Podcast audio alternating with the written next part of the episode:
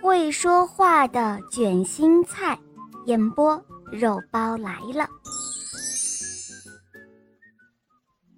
熊奶奶从地里摘来一颗卷心菜，熊奶奶手拿着菜刀，刚想把刀切下去，只听到卷心菜就发出了叽里咕噜的声音，熊奶奶吓了一跳，这个卷心菜怎么会有声音呢？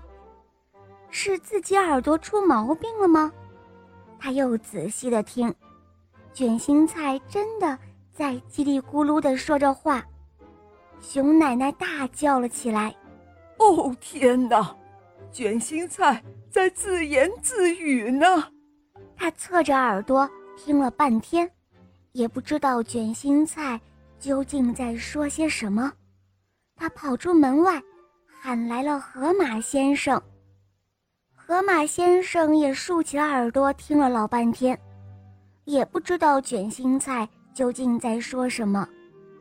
熊奶奶又去找来了兔子先生，兔子先生竖起了一对长耳朵，听了半天，他说：“哦，这颗卷心菜一定说的是外语，所以我没有学过，也就听不懂了。”这个时候。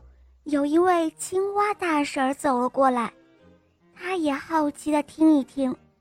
突然，青蛙大叫了起来：“哎呀，我的宝贝，我的可怜的宝贝！”他这么一喊，兔子先生就搞不明白了。他忙问：“哦，青蛙大婶，这熊奶奶的卷心菜怎么成了您的宝贝了？”您能够听懂里面说的外国话了吗？青蛙大婶回答说：“哎呦，什么外国话呀？他根本就不会说话。”河马先生也感到奇怪，他说：“什么？你说卷心菜不会说话？”“哦，不是的。哎，哎呀，怎么跟你解释呢？这卷心菜里面啊。”是我的小宝贝，他失踪两个月了。那个时候刚从小蝌蚪变成了小青蛙，只会呱呱的叫，还没有学会说话呢。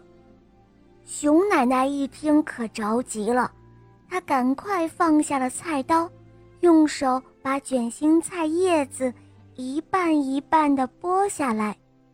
卷心菜越来越小了，最后。从菜心里面发现了一个小青蛙，它正在叽里呱啦的叫着呢。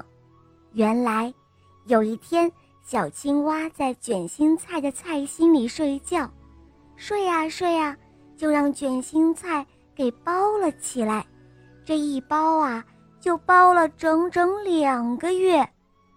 熊奶奶为了庆祝青蛙找到了自己的小宝宝。赶紧用卷心菜熬了一锅汤，请大家和他的儿子一起吃。小青蛙喝完了汤，叽里咕噜地叫着。